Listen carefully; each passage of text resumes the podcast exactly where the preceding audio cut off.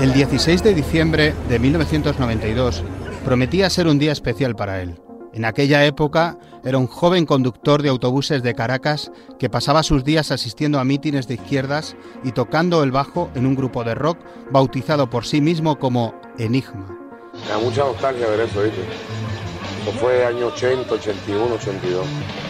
Eran los movimientos de jóvenes rockeros, rebeldes, revolucionarios. La agenda del día, marcada en rojo en el calendario, comenzaba por una visita a la cárcel de Yare para ver a uno de los presos más célebres, el teniente coronel Hugo Chávez Frías, que llevaba unos meses preso por el golpe de Estado fallido del 4 de febrero de ese mismo año. Compañeros, lamentablemente por ahora los objetivos que nos planteamos no fueron logrados en la ciudad capital. Es decir, nosotros acá en Caracas no logramos controlar el poder. Aquel joven sindicalista conoció al fin no solo a su ídolo entre rejas, sino que fue reclutado por Chávez con un nombre en clave.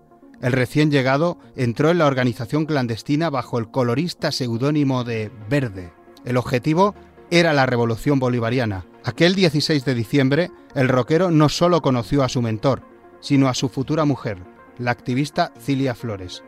Son las dos personas que más le cambiarían la vida y de alguna manera también cambiarían el destino de Venezuela, porque aquel aprendiz chavista era Nicolás Maduro, actual presidente de facto del país petrolero. A las 4 y 25 de la tarde de hoy 5 de marzo ha fallecido el comandante presidente Hugo Chávez Frías.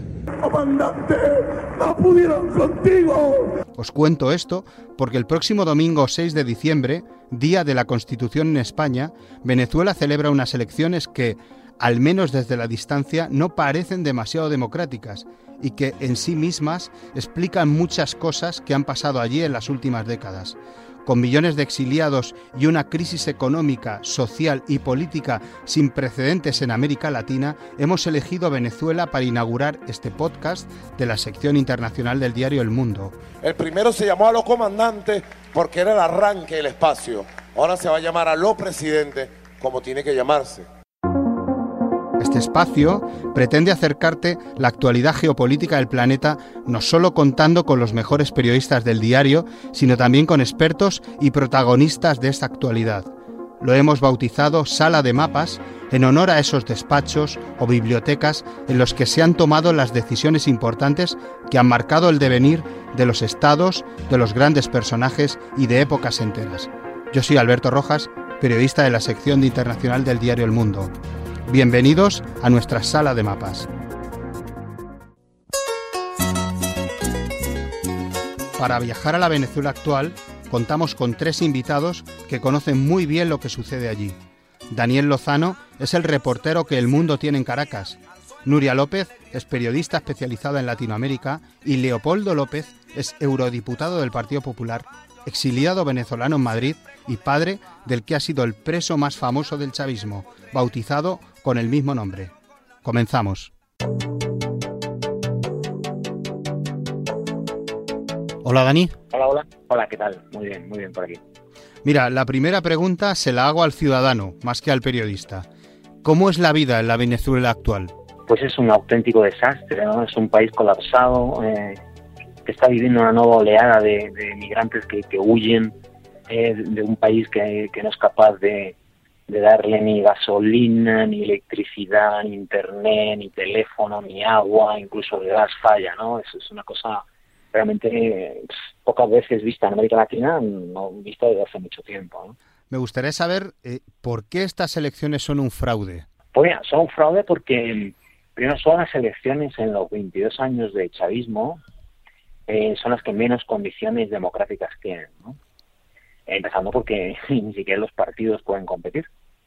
Es una cosa que, que bueno, que igual Zapatero no, es, es la verdad que mm, es difícil ver cómo, cómo, los principios democráticos de alguien para Europa, para España, no sirven para América Latina. No sé si es que los latinos se merecen menos que los demás, ¿no? Eh, la primera condición es que los partidos, los principales partidos de la oposición no pueden participar porque fueron intervenidos, se les arrebató las siglas, eh, la tarjeta electoral y se le entregó a, bueno, pues a, colaboracionistas de, de Maduro. Los principales líderes también están inhabilitados, desde Guaidó a Leopoldo López, al propio Capriles, que en algún momento intentó presentarse a esas elecciones, pero tampoco acabó haciéndolo. Eh, y desde ahí empieza ya una retaíla, eh, como el Consejo Nacional Electoral, ¿no? Cinco magistrados elegidos a dedos por el chavismo cuando ni siquiera tiene mayoría en el Parlamento, ¿no? eh, es algo que, verdad que, que, no, que no se ve en un sitio, ¿no? Y aquí, bueno, en Venezuela sí, siempre ha sido así, pero ahora las condiciones son mucho más extremas. Tampoco hay observación internacional, ¿no? Que es, ya sabes que es algo requerido en cualquier elección. Aquí simplemente van a venir unos amigos de la revolución que son el CELA, ¿no? que son unos tipos que les ponen un chaleco y dan una vueltecilla por Caracas, aplauden cada vez que sale un líder chavista y, y poquito más. Ya sabemos lo que van a decir el día siguiente, que todo iba muy bien, que son las elecciones más democráticas de la historia, que es lo que dice el chavismo, y poco más. Incluso hasta las reglas del juego han cambiado a última hora, ¿no? Han crecido de 167 a 277 el número de diputados. Y tú dirás, ¿por qué? Si hay 5 millones de venezolanos menos, ¿no? Eh, ¿Crees que Maduro puede prolongar mucho más tiempo esta situación en la que decenas de gobiernos de todo el mundo, incluyendo la Unión Europea, no les reconocen como presidente? Sí, sí, lo lleva haciéndolo desde 2018 y yo creo que puede que tiene capacidad para seguir haciéndolo, ¿no? Es bueno, ese tipo de regímenes eh, se especializan en aguantar, ¿no? Al máximo y, y ser capaces de, de navegar en una tormenta descomunal como la que es esta tanto la presión internacional, que es la que conocemos, ¿no? Eh, aunque es, mm, aunque vemos que tampoco tiene mayor, no mueve mucho más al régimen de Maduro, como el problema, como el, el, desvarío interno que existe. Yo creo que ahora mismo el principal problema que tienen los venezolanos es que, es un país, salvo las pequeñas burbujas que existen ¿no? en Caracas y en alguna gran ciudad, es un país donde no, realmente no se puede vivir. Lo que se está viendo ahora mismo es una salida de, la gente más pobre de los barrios más pobres, ¿no? Los parias entre los parias, que van con todo, con lo que queda de familia, de bebés y demás, huyendo, incluso caminando por Venezuela, por las carreteras, porque no hay transporte y el que hay es muy caro en dólares, inaccesible, y van huyendo a buscar un país donde tener al menos alguna posibilidad de sobrevivir. ¿Qué pretende Maduro al convocar estas elecciones? ¿Quedarse indefinidamente en el poder? Eh, y, y, sobre todo, hay una cosa que me interesa, eh, que es, ¿hay alguna posibilidad de que el chavismo se convierta en un partido más y deje de administrar el poder como si realmente le perteneciera? O sea, como, como cualquier partido. No, porque eso es un... Tú me estás hablando de, un, de conceptos democráticos, eso no existe aquí, esto es la revolución. La revolución es como se ve en Cuba, pues no importa no importa todo eso, sino simplemente quedarse de forma perpetua en el poder. Ese es el único interés, incluso Maduro con esas llamadas al diálogo constantes que hace, bueno, pues es un diálogo que cuando hay acuerdo no cumple, ¿no? Por tanto, sigue llamando porque, bueno, pues como no vas a cumplir, ¿qué más te va a llamar al diálogo? No, yo creo que, o sea, que la idea, el plan del chavismo es, sobre todo ahora que son una minoría de un 15%, no pueden competir en una elección. Ya desde 2015 saben que no pueden competir en una elección porque Maduro hoy pierde hasta las elecciones de vecinos del Palacio de Miraflores. Y en cuanto al pueblo venezolano, eh, que ha sido duramente reprimido cuando ha intentado manifestarse en las calles, ¿Crees que hay alguna posibilidad de que vuelva a salir de nuevo, digo, el, pueblo que queda, porque en realidad han salido millones de personas, pero eh, ¿crees que de alguna manera hay posibilidades de que la gente se arte y acabe saliendo a la calle y, tome el palacio mm, de una, de una vez? Hombre, la gente sale todos los días más que en ningún otro sitio del planeta. Eh, son miles y miles las manifestaciones y protestas que ya se han producido a lo largo del año son protestas porque no tienes agua, porque no tienes luz, porque no, bueno, protestas sociales, es el pan de todos los días. Por supuesto, eso no es, no, no, no mueve la silla, el, el trono, ¿no? De Maduro, tampoco la acepta mucho, están ahí, fueron muy fuertes hace poco, pero incluso estos que están protestando en zonas muy chavistas anteriormente, como Yaracuy, ya están emigrando, ¿no? Y se están yendo. Eh, siempre se habla, ¿no? La, la, posibilidad de un levantamiento popular, ¿no? Para acabar con, con el régimen bolivariano, eh, pero realmente el, el, son especialistas en el control social, ¿no? Es una cosa heredada de Cuba. Y además tiene, o sigue teniendo, el apoyo del ejército, ¿verdad? Sí, sí, o sea, apoyo sobre todo el generalato. Hay más generales en Venezuela que en toda la OTAN junta, Es una cosa, incluido Estados Unidos, que impresiona, ¿no?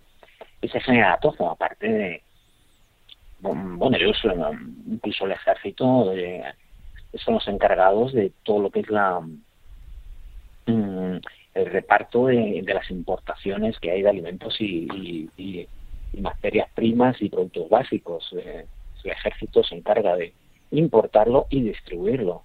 Imagínate. Mira, me contaba una persona eh, de que desde Caracas a la frontera tuvo que pagar en un autobús 200 dólares. Es lo que cuesta más que el AVE de Madrid a Barcelona. Eh, en, un, en un país donde el salario mínimo no, alcanza un euro. Eh, pero tuvo que pagar esos 200 dólares. Y luego además, en las alcabalas, que son como paradas que se hacen en el camino que tiene el ejército, tuvo que soltar otros 100 dólares más. Porque si no, los militares no las dejaban continuar a 40 personas que iban en autobús. La gente, cada una de ellas puso 100 dólares y empezó a echar cuentas porque los militares mm, se mantienen junto a Nicolás Maduro. sí, claro, es una institución saqueadora, ¿verdad? Absolutamente. Son parte de, no son parte de la represión con la Guardia Nacional Bolivariana, que es la que está en primera fila para reprimir al pueblo, sino además participan de toda la corrupción y los negocios sucio del saísmo. Dani, muchísimas gracias por tu testimonio desde Caracas. Vamos ahora a hablar con Nuria López, mi compañera y experta en Latinoamérica. Hola Nuria, ¿qué tal? Hola, buenas Alberto. ¿Cuál es el punto de partida de la actual crisis económica de Venezuela? Si hay que determinar una fecha, por, quizás por marcar un punto de, de partida, ¿no? Podríamos hablar de que justo el 19 de abril de este año se cumplieron siete años de la investidura de Nicolás Maduro. A partir de ahí se ha ido precipitando lo que muchos y muchas veces hemos considerado también en los medios cinco crisis en una. Me explico. Defino así un poquito cada, cada crisis para, para que se entienda, ¿no? La política. Vamos a, a echar la vista atrás.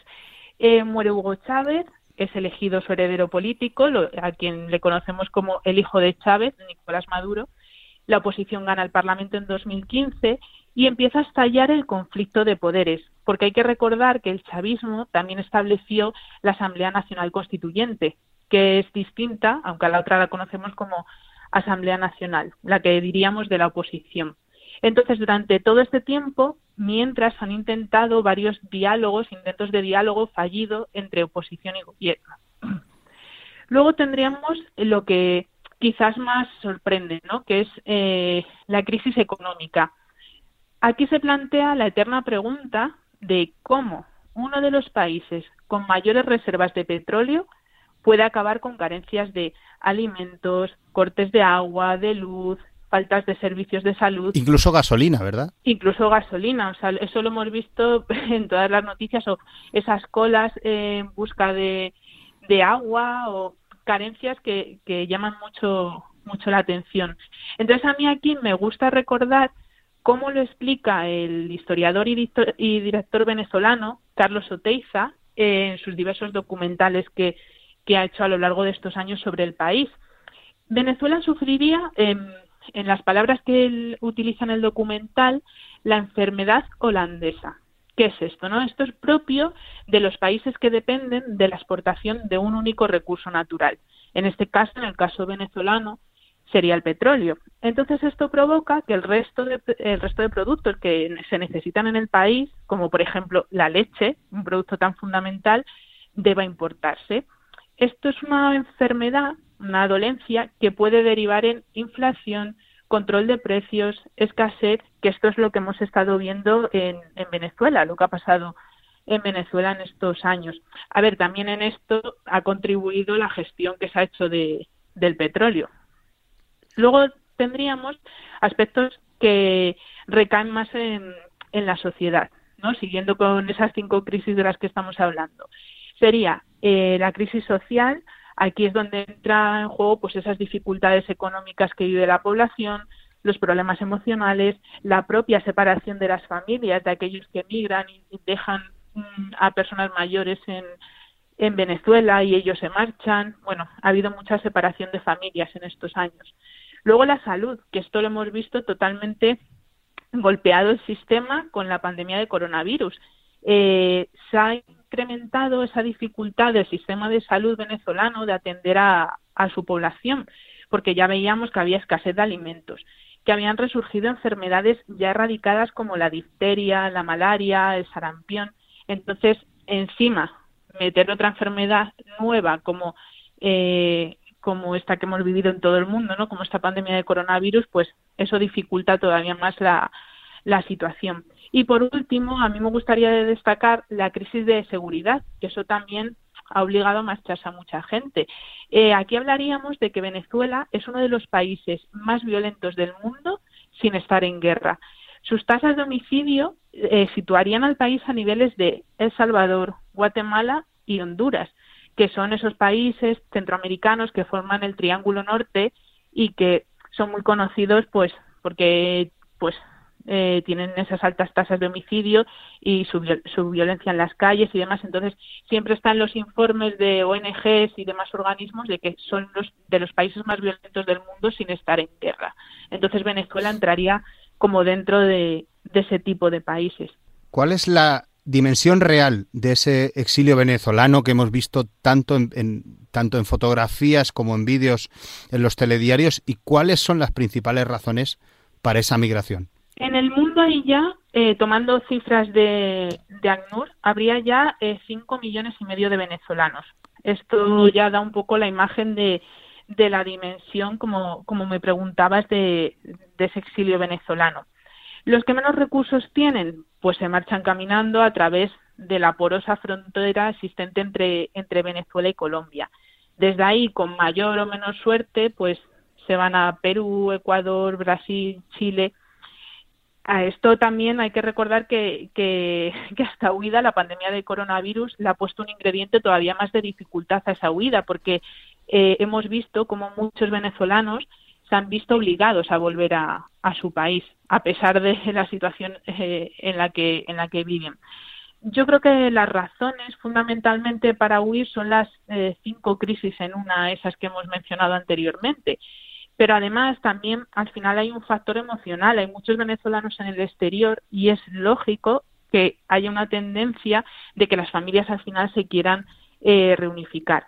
Estoy pensando en dos cosas. La primera es que esas fronteras están cerradas, por tanto tienen que salir de una manera clandestina. Y la segunda, has dicho 5 millones de venezolanos. Es una cifra muy parecida a las arrojadas por la guerra siria, por ejemplo. 5 millones de sirios han salido, 5 o 6 millones de sirios han salido de, desde que empezó en 2011 la, la, guerra civil en Siria. O sea que estamos hablando de cifras realmente de, de conflicto.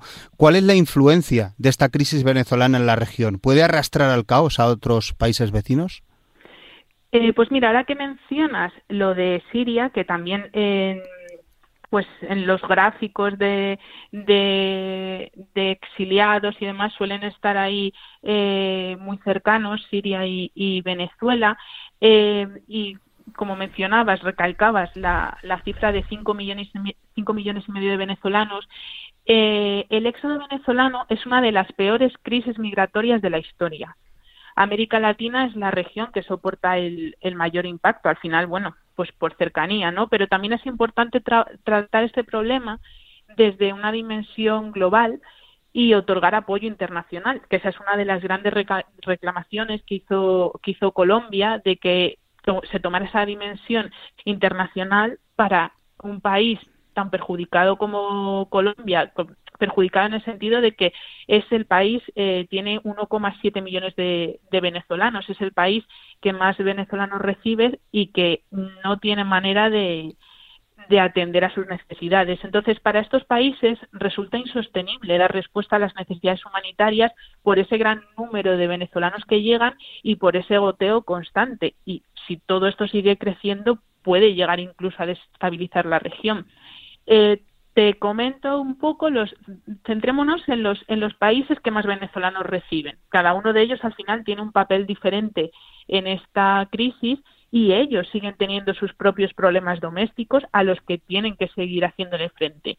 Colombia, como, como he mencionado, es el, digamos que sería el país embudo, ¿no? Porque desde ahí salen eh, pues la mayoría de las veces se les conoce como los caminantes porque la mayoría salen, salen andando. Eh, y entran en Colombia andando. ¿no? Las dificultades en el viaje ahí son múltiples y muchos eligen quedarse en la frontera colombiana, que como bien decías además, como ha habido ese cierre de fronteras, pues al final hay gente que se ha quedado como, como atrapada. Entonces, encima de que se quedan en la frontera, esa, esa frontera es una región pobre en Colombia, por lo que no tienen medios suficientes para cubrir sus necesidades. Las autoridades no tienen medios para cubrirlos. Entonces, además, hay que recordar la situación y el contexto en el que está Colombia. Está en pleno proceso de implementación de los acuerdos de paz. Esa frontera hemos visto también en los últimos años eh, enfrentamientos en torno a esa eh, en torno a ese área entre Colombia y Venezuela además Colombia la propia Colombia ha recibido durante la crisis venezolana a sus propios nacionales que han retornado colombianos que se habían ido a Venezuela a trabajar o, por cualquier motivo y se ven obligados a volver entonces a pesar de todo eso el gobierno de Iván Duque ha aplicado una política de puertas abiertas y están intentando regularizar la situación con permisos especiales de esos venezolanos que están en Colombia. Pero, te recuerdo la cifra, era 1,7 millones de personas venezolanas las que están en Colombia, pero cabe destacar que con la pandemia ha descendido esa entrada de, venezolanos a, Colombia, una tendencia que, que es inédita en estos últimos cinco años de, de, de éxodo venezolano, o sea que por primera vez se observa un descenso. Luego tenemos otros países como son Brasil, que, que se le ha definido como el país refugio, porque se caracteriza por los campamentos de refugiados eh, que ha establecido en la frontera para, para los migrantes venezolanos. De hecho, ANUR decía antes de la pandemia que Brasil se había convertido en el país con mayor número de venezolanos reconocidos en América Latina. Pero también hay que recordar, este ejemplo nos sirve para recordar otro de los problemas que sufren los venezolanos, como, como es la xenofobia. Hemos visto que al llegar a, al llegar a pueblos pobres, eh, ciudades que, que tienen condiciones que de vida que a lo mejor no son las óptimas y que tampoco tienen medios para, para poder tener un bienestar, pues tienen que convivir los venezolanos con esa población que también necesita ayuda. Entonces, vimos en, en Brasil cómo se desarrollaron capítulos de violencia, marginación, o sea que ese también es un problema que, que sufren que sufren los venezolanos y también el impacto ¿no? que tiene sobre las poblaciones locales de, de otros países. Yo sé que a Madrid han llegado centenares de miles de venezolanos también. ¿Qué perfil tiene ese, ese inmigrante venezolano que ha llegado a España? Aquí ya hablamos de, de otra cosa, ¿no? O sea, si todos hemos eh, seguramente oído en, en, las calles ese acento venezolano, en restaurantes, en tiendas, o sea, también hay un, un importante número de, de, de venezolanos que llegan a España, pero el migrante que llega a España tiene más posibilidades económicas ya solo por el hecho de que se tiene que, que, costear un viaje un viaje en avión. Entonces al final tiene más posibilidades que aquel que se queda en América Latina o como lo que hemos hablado aquellos que entran caminando a, a Colombia además hay que recordar también nuestro pasado en común, ¿no? Recordemos que en los años 70 muchos españoles eran los que se iban a Venezuela eh, para conseguir ese futuro mejor, un porvenir mejor. Entonces, esto también hace, esos lazos en común hace que muchas personas tengan familia en España o que incluso gocen de, de, una, de la doble nacionalidad. Según datos del Instituto Nacional de Estadísticas, hay eh, 137.776 venezolanos en España. Más de 42.000 estarían en la Comunidad de Madrid. Sin embargo, al final las ONGs eh, hablan de muchos más, pues porque no todos estarán en situación regular, entonces, o no todos estarán registrados, entonces podrían ser entre las ONGs, barajan, son cifras de ONGs, entre 300.000 y 400.000.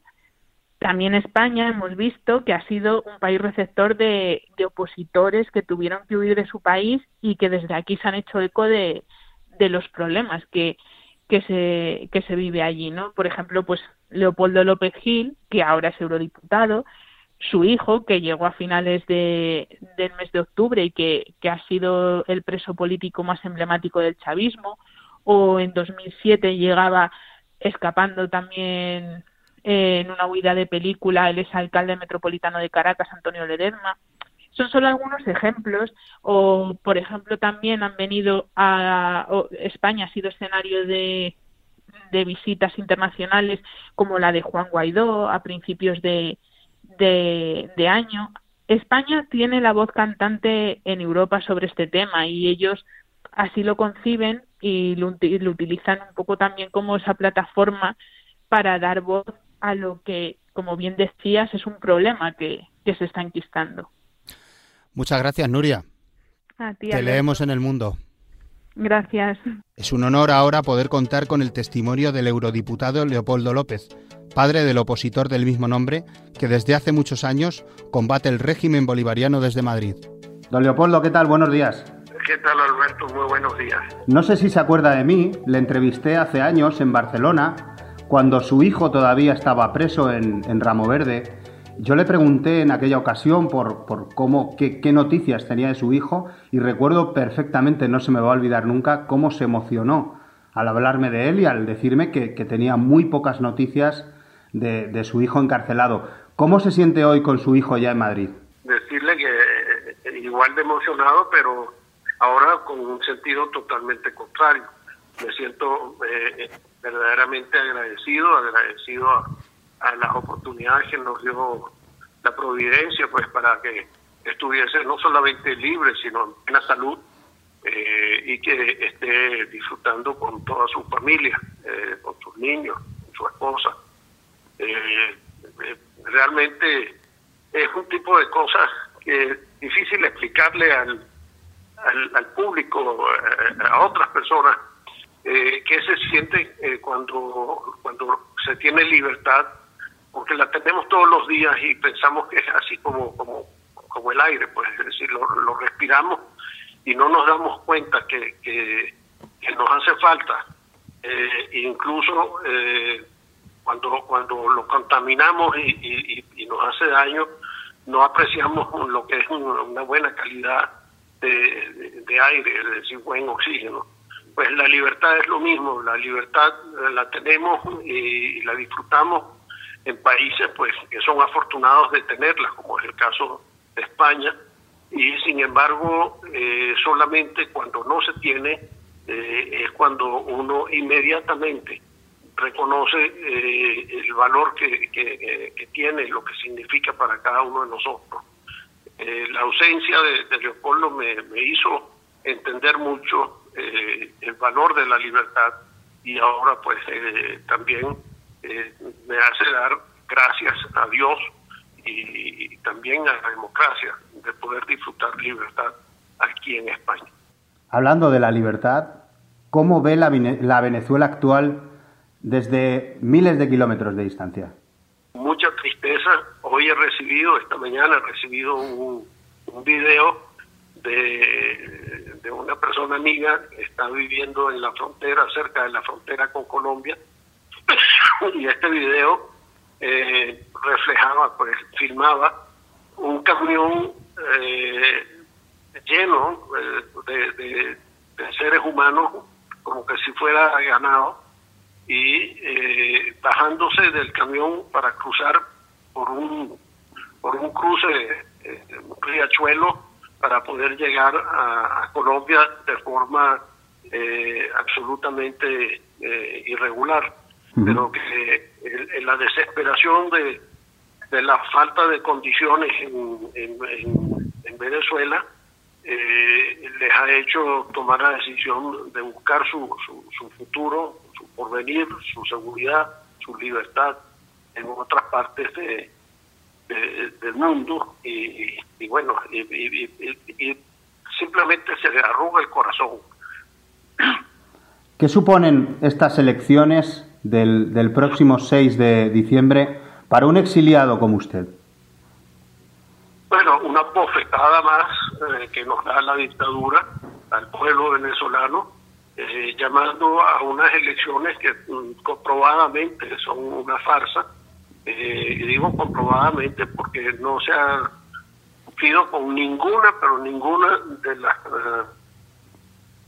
eh, que se deberían de tener para llamar a esas elecciones verificables o transparentes. Eh, empezando porque no se ha revisado un registro electoral en más de 20 años, eh, no se ha llevado a cabo una verificación eh, por parte pues, de, las fuerzas opositoras, no ha habido participación de los líderes legítimos, de los partidos legítimos, en fin, es verdaderamente y, no tengo otra palabra eh, eh, para describirla, sino una verdadera bofetada al pueblo venezolano. También desde la distancia, ¿cree que tiene solución el problema de Venezuela? Porque claro, esto ya digamos que lleva décadas enquistado y cada vez se va poniendo peor. Me refiero a la crisis económica, social y política. Sí, sí tiene solución eh, Venezuela y es una solución bastante sencilla. Empieza y termina prácticamente en la eh, sustitución de, del régimen, es decir, empezando por el presidente. Si se, si se sustituye al dictador, dictador suelo más bien de, Maduro, es un hombre que está sostenido ahí como títere de fuerzas cuadras eh, pues, y otras fuerzas maléficas, como pueden llamarse, pues la de eh, Irán, Rusia, etcétera, el narcotráfico, sustituye a ese eh, tirano, inmediatamente comenzará eh, la, la recuperación de la prosperidad, la tranquilidad, la seguridad, la libertad para Venezuela y Venezuela rebotará tan rápido como, como rebotaron los países del este cuando se acabó el régimen comunista. Y eh, el, principal ejemplo es Alemania, pero si tan pronto tumbaron el muro y se, y se integró de nuevo Alemania y tiene otra vez la gran potencia alemana disfrutando de libertad, disfrutando de democracia. Eso creo que, que nosotros tenemos que siempre ver eh, que, es posible eh, y es posible solamente en democracia recuperar la prosperidad para Venezuela. Le hago ya la última pregunta. ¿Qué le parece que determinada parte de la izquierda española siga venerando a Maduro? Y se lo digo a usted, que es eurodiputado por, por el, Partido Popular. Bueno, mire, cuando Dios repartió los bienes en la tierra, también repartió la idiotez y la ignorancia. Y lamentablemente, pues una buena parte de la población, no solamente aquí en España, en el mundo, ahora que en España le haya caído en particular a los simpatizantes de un grupo político, bueno, habrá que preguntarle a Dios por qué hizo esa mala repartición del intelecto. Don Leopoldo, muchísimas gracias por atenderme. A usted todo lo mejor y muchas gracias una vez más, Alberto. Un abrazo. No me quiero despedir sin hacer una última llamada. Me gustaría cerrar cada capítulo recurriendo a alguna lectura especial relacionada con el panorama internacional, ya sea una novedad o un libro clásico. Para esta tarea, Sala de Mapas ha reclutado a Fátima Ruiz, una de las timoneles de la sección de Internacional. Hola Fátima, ¿qué tal? Hola, ¿qué tal? ¿Cómo estás? ¿De qué libro nos vas a hablar hoy en este primer podcast de Sala de Mapas? Pues mira, eh, yo creo que después de tantas semanas de, mm, Estados Unidos monopolizando la información internacional, con tanta tensión con el recuento, con tantos días sin saber quién, quién iba a ser el presidente, ahora que ya sabemos quién es el presidente y se ha desvelado el misterio, eh, podemos recomendar un libro que es un retrato del hombre y del político que va a ocupar la Casa Blanca en los próximos cuatro años. Porque además es una especie de tráiler de la película que eh, de lo que se viene en, Estados Unidos en estos próximos cuatro años, porque mm, ahí también se recogen los planes de, Joe Biden para, para América, ¿no? para reconstruir América, que es lo que se espera de él. El libro se llama Una nueva era, eh, Joe Biden, una nueva era. Eh, está escrito por Evan Osnos, que es un reportero del New Yorker y un premio Pulitzer que además fue corresponsal en China, que, curiosamente es una de las patatas calientes internacionales más importantes que tiene entre manos ahora Joe Biden, y, se ha convertido ahora que vive en Washington Osnos en el mayor experto en, su vida y en su obra. ¿no? Eh, y ambas son muy importantes porque en cualquier mandatario es muy importante su vida personal y su carácter, como marca su presidencia y su mandato. Esto lo hemos visto con Trump, eh, que ha marcado un tono muy muy bronco de, en, su administración pero en el caso de Biden, eh, su trayectoria personal es muy es una trayectoria marcada por la tragedia y eso en, la forja del hombre que va a tener que unir las costuras de Estados Unidos en un momento tan crítico como, como este, en un momento de polarización extrema, en un momento de, pandemia y de crisis sanitaria como la que estamos viviendo, pues va a ser muy importante, ¿no? Porque es el hombre que se tiene que tiene que recomponer los, los Estados Unidos y es un hombre que se ha tenido que recomponer a sí mismo muchas veces, ¿no? Es, su mujer y su hija murieron en un accidente de tráfico, su otro hijo Bo murió de un cáncer cerebral, eh, ha tenido un hijo con problemas con las drogas, y entonces todo ese conocimiento del dolor, del sufrimiento humano, de la, de la fragilidad humana, me contaba el propio Osnos con el que he hablado esta semana, pues van a marcar una presidencia que va a ser mm, eh, pues mucho más empática. Eh, estamos hablando de un hombre que conoce la muerte, que, que, estuvo mm, muy cerca de la muerte porque tuvo un aneurisma en el año 88 y, y también conoce incluso la, la, la desesperación hasta el punto de haber barajado la idea de suicidarse. Entonces, todo esto mm, ha forjado un carácter que, que según Osnos pues va a ser eh, un carácter mucho más empático que el de Trump, desde luego, a la hora de gestionar la, peor crisis sanitaria del último siglo. Y luego también emerge de estas páginas, y por eso es interesante y lo, eh, lo recomiendo, em, eh, un hombre con un talante muy negociador y muy diplomático, un forjador de consensos que, que bueno que va a tener que, que, que lucir esa mano izquierda a la hora de afrontar en el Senado la oposición republicana y también eh, la propia oposición que va a encontrar en su propio partido, en el ala izquierda del partido, que eh, pues a partir del minuto cero, eh, cuando tome posesión el 20 de enero, pues se va a acabar la tregua que, ha declarado con él porque había un enemigo peor que era Trump al que combatir, ¿no? Y le va a exigir, va a presionar desde ese ala izquierda para exigirle reformas. Entonces es un libro interesante que, que recomiendo porque estamos en una etapa muy muy, muy apropiada para saber quién, qué nos deparan estos cuatro años en la Casa Blanca de Joe Biden. Muy bien, pues me lo apunto. Apuntado queda. Muy bien. Un placer que nos abras la puerta de tu biblioteca internacional, Fátima. Igualmente. Gracias. gracias a ti. Adiós. Adiós. Bueno, esto ha sido todo. Nos volvemos a encontrar por aquí en el siguiente episodio y será la actualidad la que marque el asunto del que hablaremos. Muchas gracias a todos.